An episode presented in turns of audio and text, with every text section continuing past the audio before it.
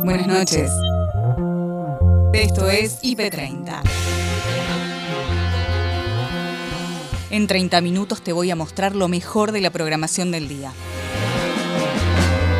Ahí vamos. En el IP30 de viernes, Frente de Izquierda, demostramos que estamos del lado de los trabajadores. Muchos sectores populares se sienten identificados y que hay esa eh, convicción y esa consecuencia de estar en las peleas de los trabajadores y las trabajadoras, que yo creo que es a nivel nacional, en Chubut, porque ¿y cuál es la única fuerza que acompañó el gran movimiento en defensa del agua contra la mega minería en Chubut? La izquierda. Impuesto a las ganancias, un alivio al bolsillo. A fin del año pasado, 2020, era 75 mil. Y nosotros llevamos a 150 mil. Por lo tanto, liberamos a 1.300.000 trabajadores de un viaje que dejaron de pagar impuestos a las ganancias. Y creamos un tramo adicional que pagaran menos, que eran 350 y 173. Jubilación anticipada. hay gente que está sin trabajo, lamentablemente, pero en lo inmediato, la verdad que hay mucha gente que efectivamente tiene los años de aporte, que son 30 años o más, y que no llega a la edad jubilatoria, con lo cual están en una situación de mucho desamparo. Mm. Así que me parece que, este, que es una buena medida, ¿no? 24S, Marcha Mundial por la Crisis Climática.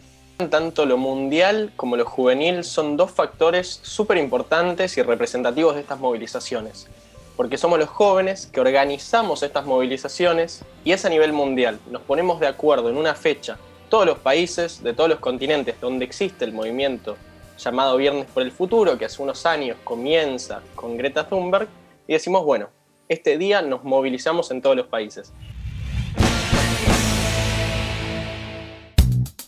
Llegamos al viernes con información destacada y la encontrás en IP Central con Noelia Barral Grijera y Gabriel Sued un accidente fatal con una avioneta y continúan las complicaciones eh, con el tránsito mientras trabajan allí para justamente intentar, eh, bueno, eh, peritar la zona y establecer qué fue lo que sucedió. Está Leandro Lutzky allí. Lean, contanos lo que se está viviendo en ese lugar.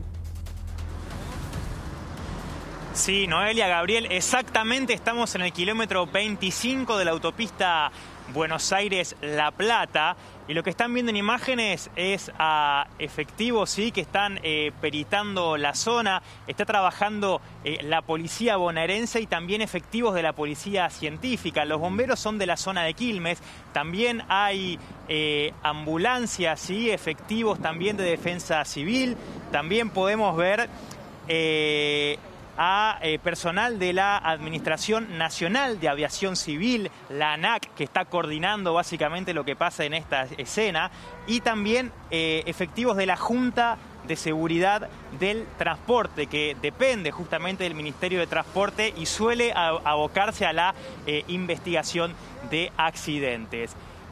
La avioneta, la pueden ver en imágenes, quedó completamente destruida sobre el pasto. Sabemos que hay dos víctimas fatales eh, confirmadas. Uno de ellos es un instructor llamado Sergio Díaz y el otro es un aprendiz de quien todavía se está intentando determinar su identidad. A ver, estamos a metros nada más de la autopista Buenos Aires-La Plata, más cerca del sentido que va desde la capital federal hacia eh, la Plata justamente, la zona sur de la provincia de Buenos Aires. En este, en este sentido sigue habiendo bastante tránsito. Gabriel, decime, te escucho muy bien. ¿eh? Sí, seguramente será motivo de investigación, pero a esta hora hay alguna hipótesis de la razón del accidente. Mirá, las certezas son pocas porque esto es muy prematuro. Sí se sabe que las condiciones climáticas para volar eran buenas. También se sabe de forma presunta que la avioneta no se habría incendiado. Lo que sí te puedo comentar, Gabriel, es que estamos a muy pocos metros del Aeroclub Río de la Plata, que está hacia la izquierda, ¿sí? Eh, de donde se produjo este grave eh, accidente. La verdad es que la iluminación ahora no es muy buena, hay oscuridad total, pero estamos a unos 500 metros o tal vez un kilómetro, sí, de este eh, conocido club de aeronáutica de aquí, de la zona sur de la provincia de Buenos Aires.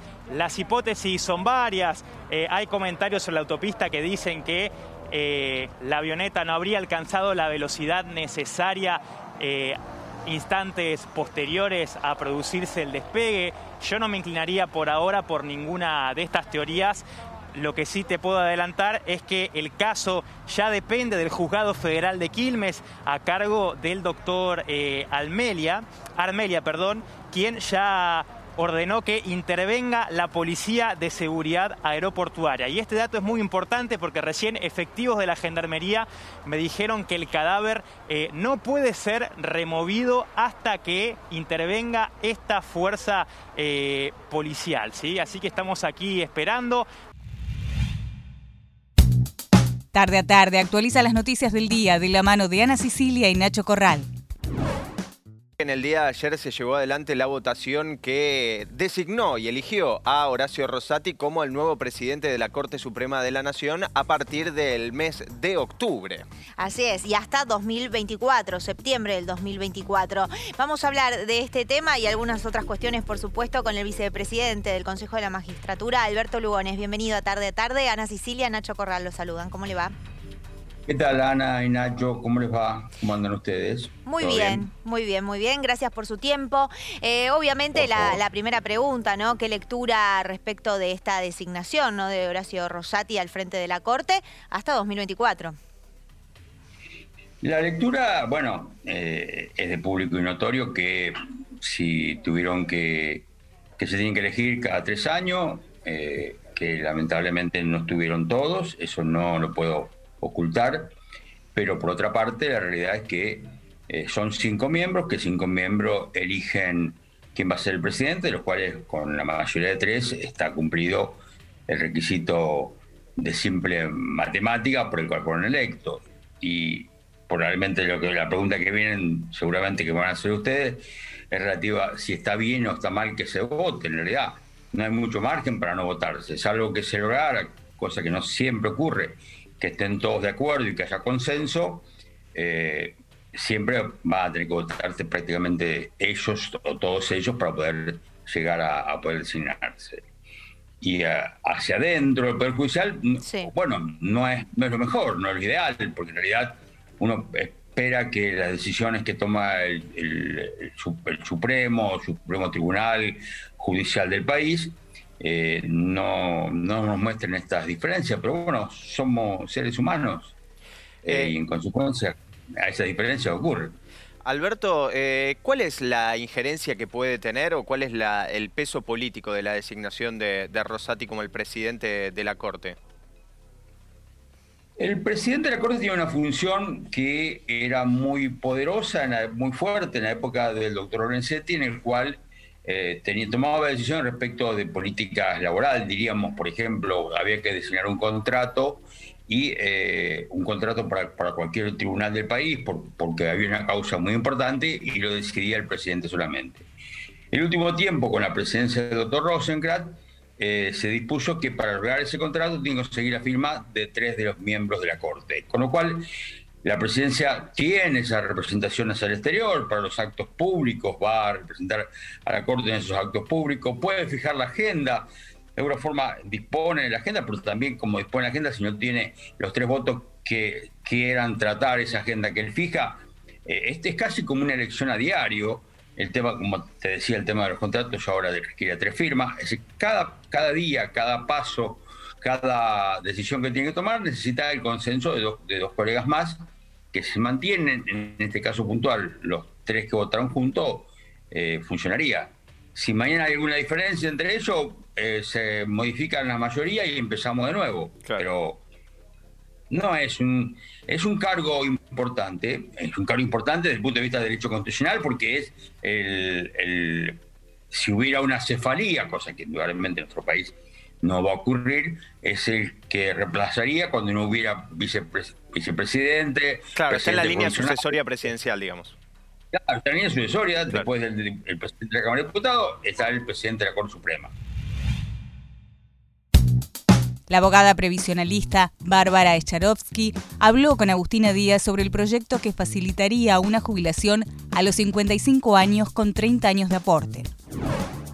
Es una necesidad, este, un poco, no es, no es la solución, digamos, de fondo que uno necesitaría, porque bueno, hay gente que está sin trabajo, lamentablemente, pero en lo inmediato la verdad que hay mucha gente que efectivamente tiene los años de aporte, que son 30 años o más, y que no llega a la edad jubilatoria, con lo cual están en una situación de mucho desamparo. Mm. Así que me parece que, este, que, es una buena medida, ¿no?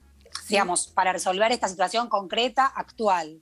Después hay que ver qué pasa con la reinserción laboral, con la falta de trabajo, además que es un tema mucho más complejo. Pero sí me parece una medida que hoy este, ayuda a mucha gente. Sí, la verdad que sí. Bárbara, y se habló de la posibilidad de que tal vez sea, eh, digamos, casi una jubilación completa hasta tanto se alcancen eh, la edad jubilatoria, ¿no? Sí, en realidad eh, tenemos que tener en cuenta que no es una jubilación como el régimen actual. Esta es una, mm. digamos, un beneficio que protege a un determinado sector de gente, que esto que comentábamos recién, mm. pero no tiene que ver con la vejez, con la invalidez y con la muerte, que son las contingencias de lo previsional. ¿no? Esta es una jubilación que es un porcentaje de lo que deberían cobrar una vez llegados a, la edad, digamos, jubilatoria.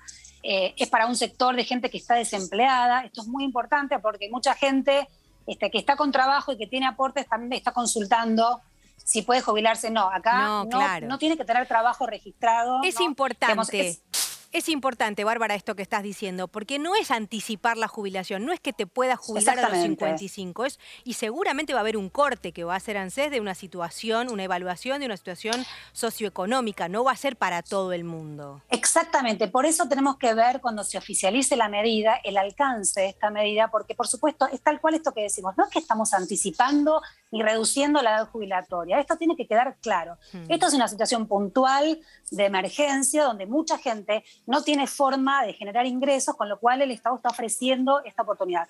Una cuestión parecida eh, sucedió ya en 2005 y tuvo una vigencia de dos años.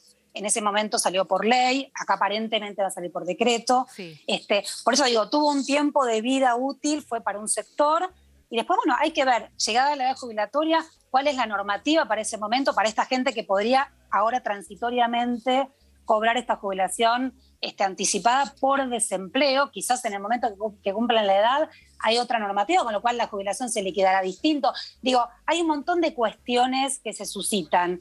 No es que se anticipa la jubilación, se paga un 80%, aparentemente hay que esperar la oficialización, creo que va a ser el 80% de lo, que debería, lo que debería ser hoy con la garantía del haber mínimo. Esto también es importante decírselo a la gente.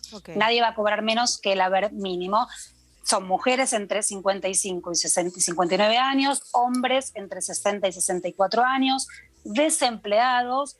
Por ahora, este, lo que se sabe es al 30 de junio, vamos a ver si esto queda igual, hmm. van a tener PAMI, y bueno, y hay que ver a la edad jubilatoria cómo se transforma este beneficio en el beneficio ordinario, en la jubilación como debe ser. Claro, dijiste algo importante, que se garantizaría el haber mínimo, es decir, que cobrarían la mínima incluso durante este periodo. ¿Eso estás diciendo, Bárbara?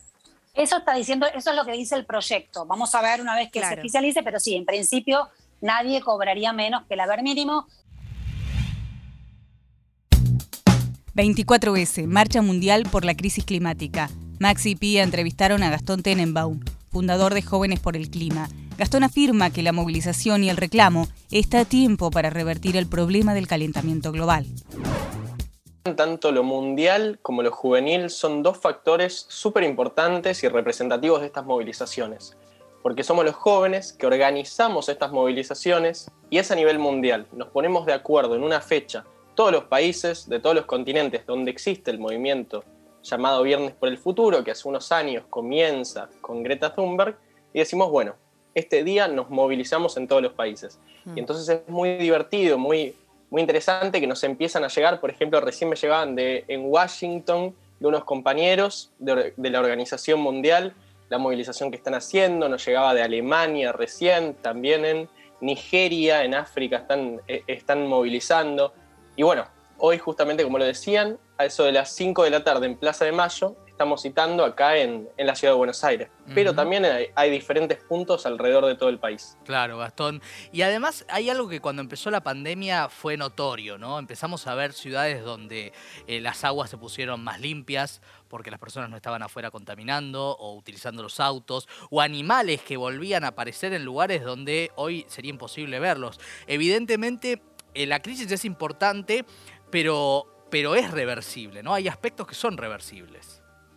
Bueno, yo creo que ahí es súper importante entender que el cambio climático, por un lado, es malísimo, pero nos movilizamos porque todavía hay tiempo para revertir este problema tan negativo y que puede tener tanta repercusión en las sociedades.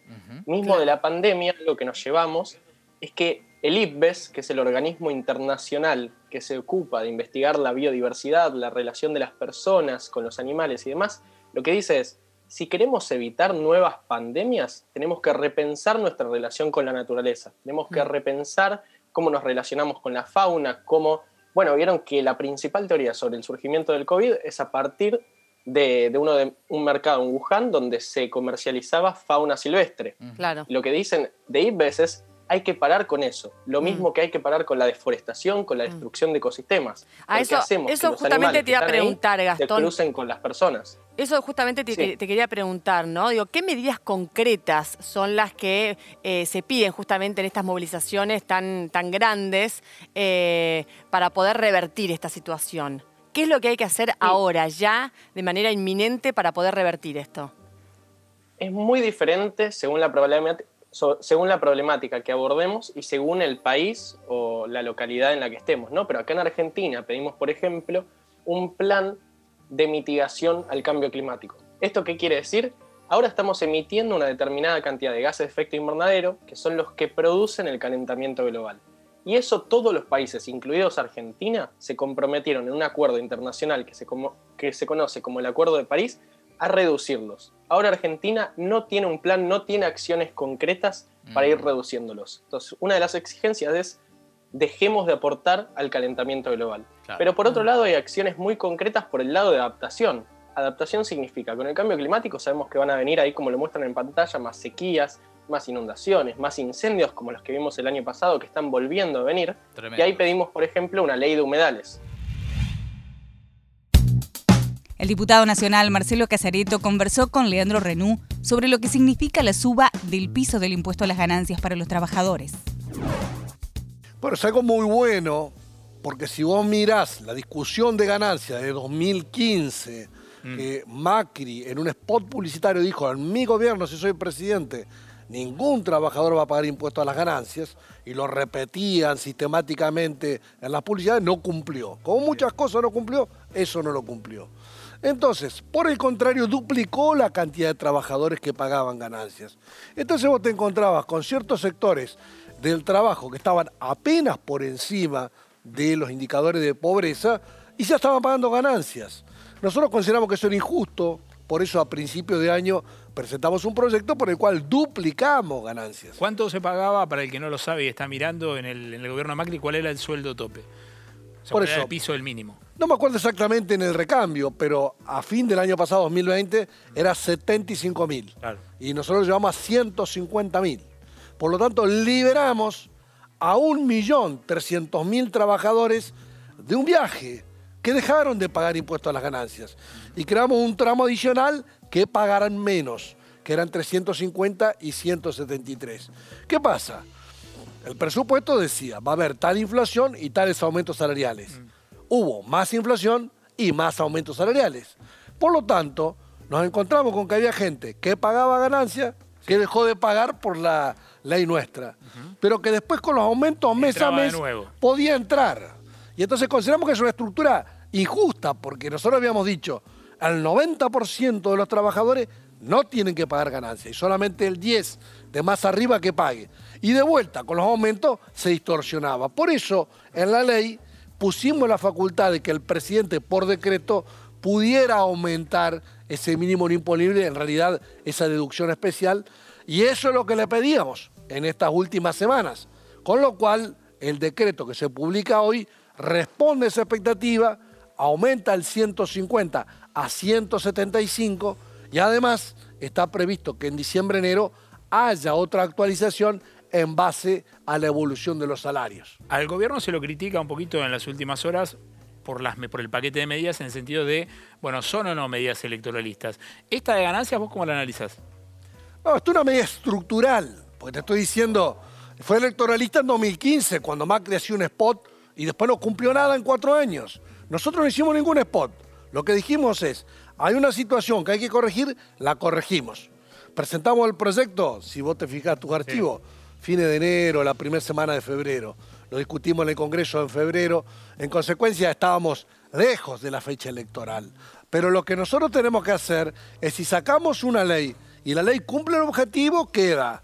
Y si hay que cambiarla para cumplir el objetivo y que llegue a la gente, la tenemos que cambiar.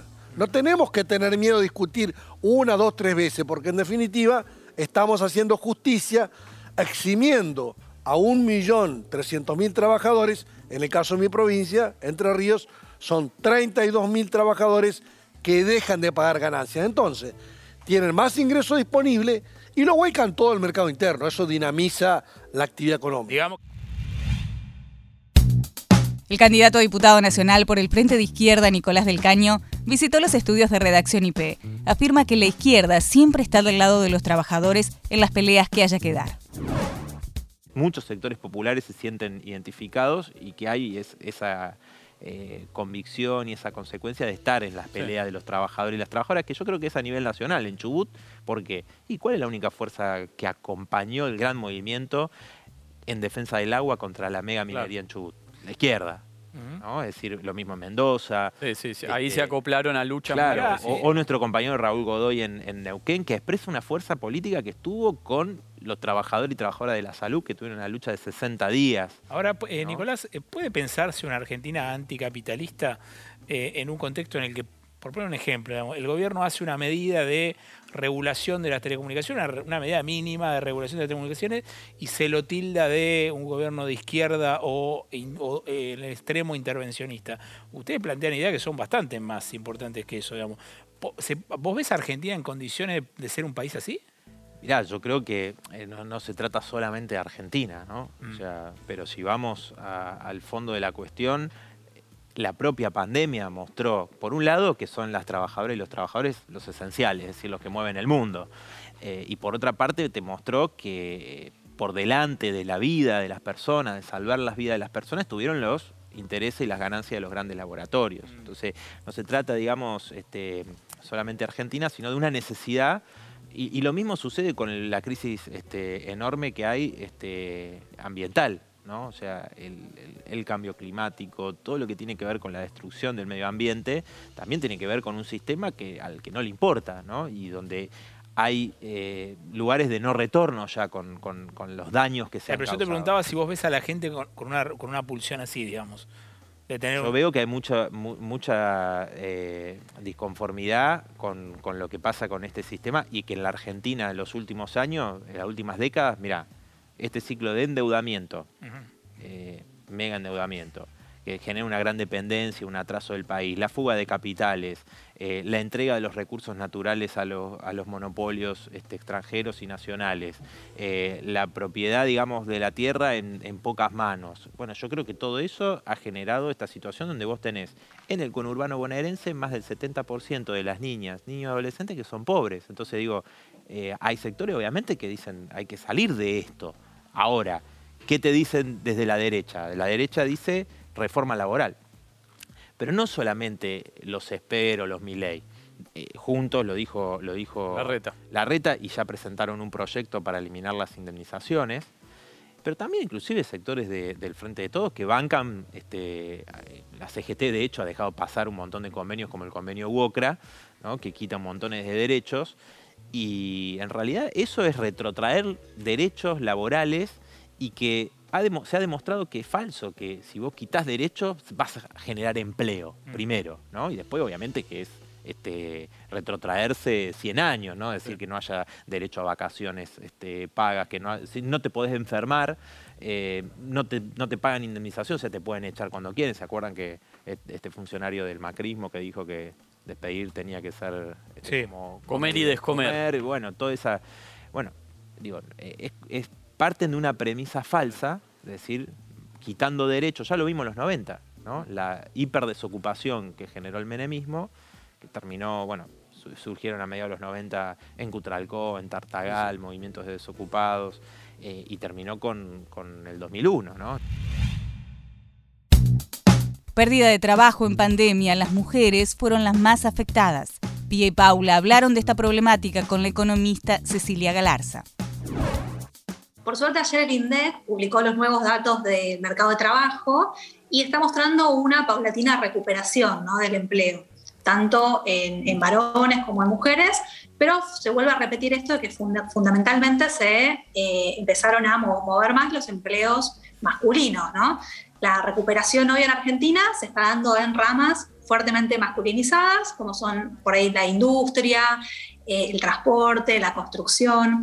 Entonces, todo el proceso de recuperación está traccionando mayormente, mayoritariamente empleos masculinos, en detrimento por ahí de la recuperación del trabajo de las mujeres y de los jóvenes. Porque también cuando miramos por grupo etario, encontramos que en, en los jóvenes ya sea varones o mujeres menores de 29 años, las tasas de desocupación incluso duplican a las del promedio general. Esto está relacionado mucho con el tipo de trabajo al que acceden los jóvenes, ya que en general se desempeñan mucho en el sector informal, que fue de los más golpeados por la pandemia, ¿no? Y todavía tienen un tramo grande por recuperar. Cecilia, es, eh, es bastante eh, desolador eh, en términos de a corto plazo cómo resolver estas cuestiones, ¿no? La feminización de la pobreza, porque siete de cada diez personas pobres en el país son mujeres y en el caso de los jóvenes también, ¿no? O sea, bueno, que está repercutiendo mucho en su en la inserción laboral de los más chicos y las más chicas. ¿Cómo ves vos de acá en adelante las políticas públicas que se aplican para que para evitar este tipo de desigualdades, si funcionan, si no, porque imagino que es un problema estructural que tiene un montón de aristas, ¿no?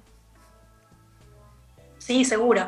Mira, respecto a la variable de género, lo que hay que tener en cuenta es que las mujeres en general, además de estar en sectores más informales y peor remunerados en la economía, también tenemos una mayor carga de trabajo eh, de cuidado y trabajo doméstico no remunerado en los hogares. Esto ya antes de la pandemia implicaba que las mujeres destinen en promedio seis horas de su día al, trabajo de cuidado o trabajo doméstico eh, y los hombres solo tres, o sea, casi la mitad. Esto con la pandemia se intensificó todavía más y hizo que las mujeres tengamos una doble carga de trabajo o triple, eh, haciéndonos cargo cada vez más de más tareas, lo cual dificulta también la incorporación eh, de las mujeres a empleos en buenas ramas o en la cantidad de horas que quisiéramos trabajar.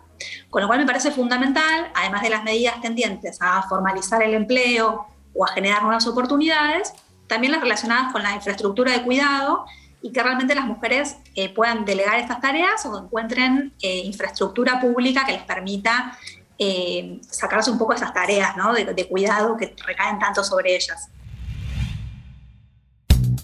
Hay quienes tienen pocas pulgas, otros me dirán sus palabras para que no vuelvan a sacarlo de contexto. Ah, algunos se toman todo con soda y cómics, mientras otros preparan su stand-up.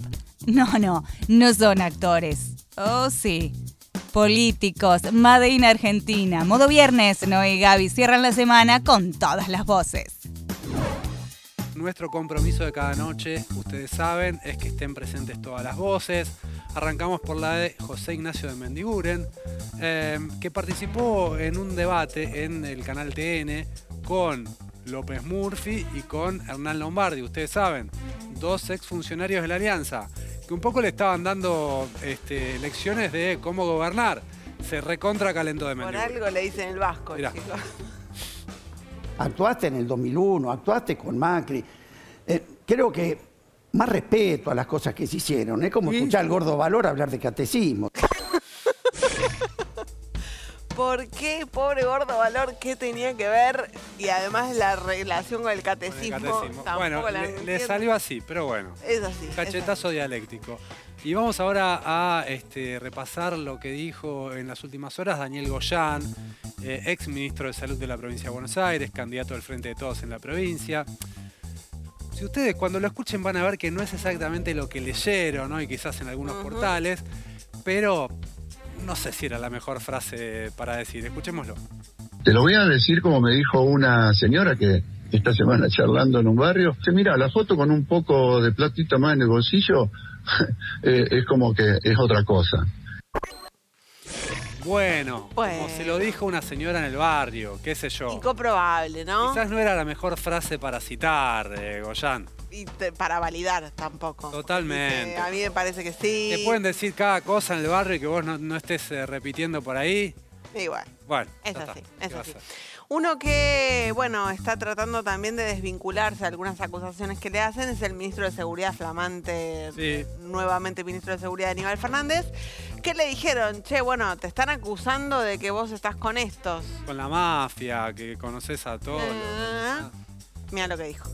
Diego Santilli dijo que la provincia de Buenos Aires no se puede salir eh, a la calle. Eh, después Elisa Carrió, Paula Oliveto personalizan en usted un supuesto vínculo con el narcotráfico. ¿Cómo va a responder usted frente a, estas, a estos dichos que seguramente se van a repetir? Mi vínculo es con el guasón y con el pingüino.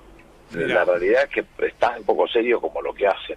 Qué rarito. Bueno, sí, no sé qué tiene que ver el guasón y... Como quiso, hacer un chiste, pero bueno. Pero medio malo, medio malo, a mi juicio. Ah, me parece, ¿eh? no es el mismo Aníbal de antes que eh, era más picante. Ahora es un Aníbal que está un poco de vuelta. Ah, vamos a decir. Ya está, ya está. El que no está de vuelta de ninguna manera de la poesía, de la metáfora, de la explicación que utiliza figuras retóricas y, bueno, obviamente ejemplos de otras áreas de la vida para explicar la economía. La náutica, em, bueno, eh, ¿cómo se dice la actividad aérea? El fútbol, la aeronáutica. La aeronáutica. Todo, todo, todo, todo en Hernán Lacunza, compilado para ustedes. A mí me parece que lo que nos desconcierta como ciudadanos de este país son los volantazos. si vos vas en un sos pasajero de un avión y hay un piloto a cargo y ves una tormenta afuera como la que hay, económica y sanitaria. Bueno, confías en el piloto y te dice, mira, eh, voy a girar a la izquierda para, para, evitar la bueno. Bueno, Hernán Lacunza que después siguió además con metáfora. El avión de repente se transformó en un jugador de fútbol, que era arquero, que la, tajada no aparece en los mejores goles. Bueno, una cosa, un embrollo. Está bien, pero está en, ese, en esa sintonía y lo bancamos porque es un registro que es difícil de sostener y él lo sostiene sistemáticamente. Sistemáticamente. Y hasta acá llegamos por hoy. Acordate que podés ver las notas completas en nuestro sitio www.ip.digital y en nuestro canal de YouTube búscanos como IP Noticias y suscríbete. Hasta la próxima. Buenas noches.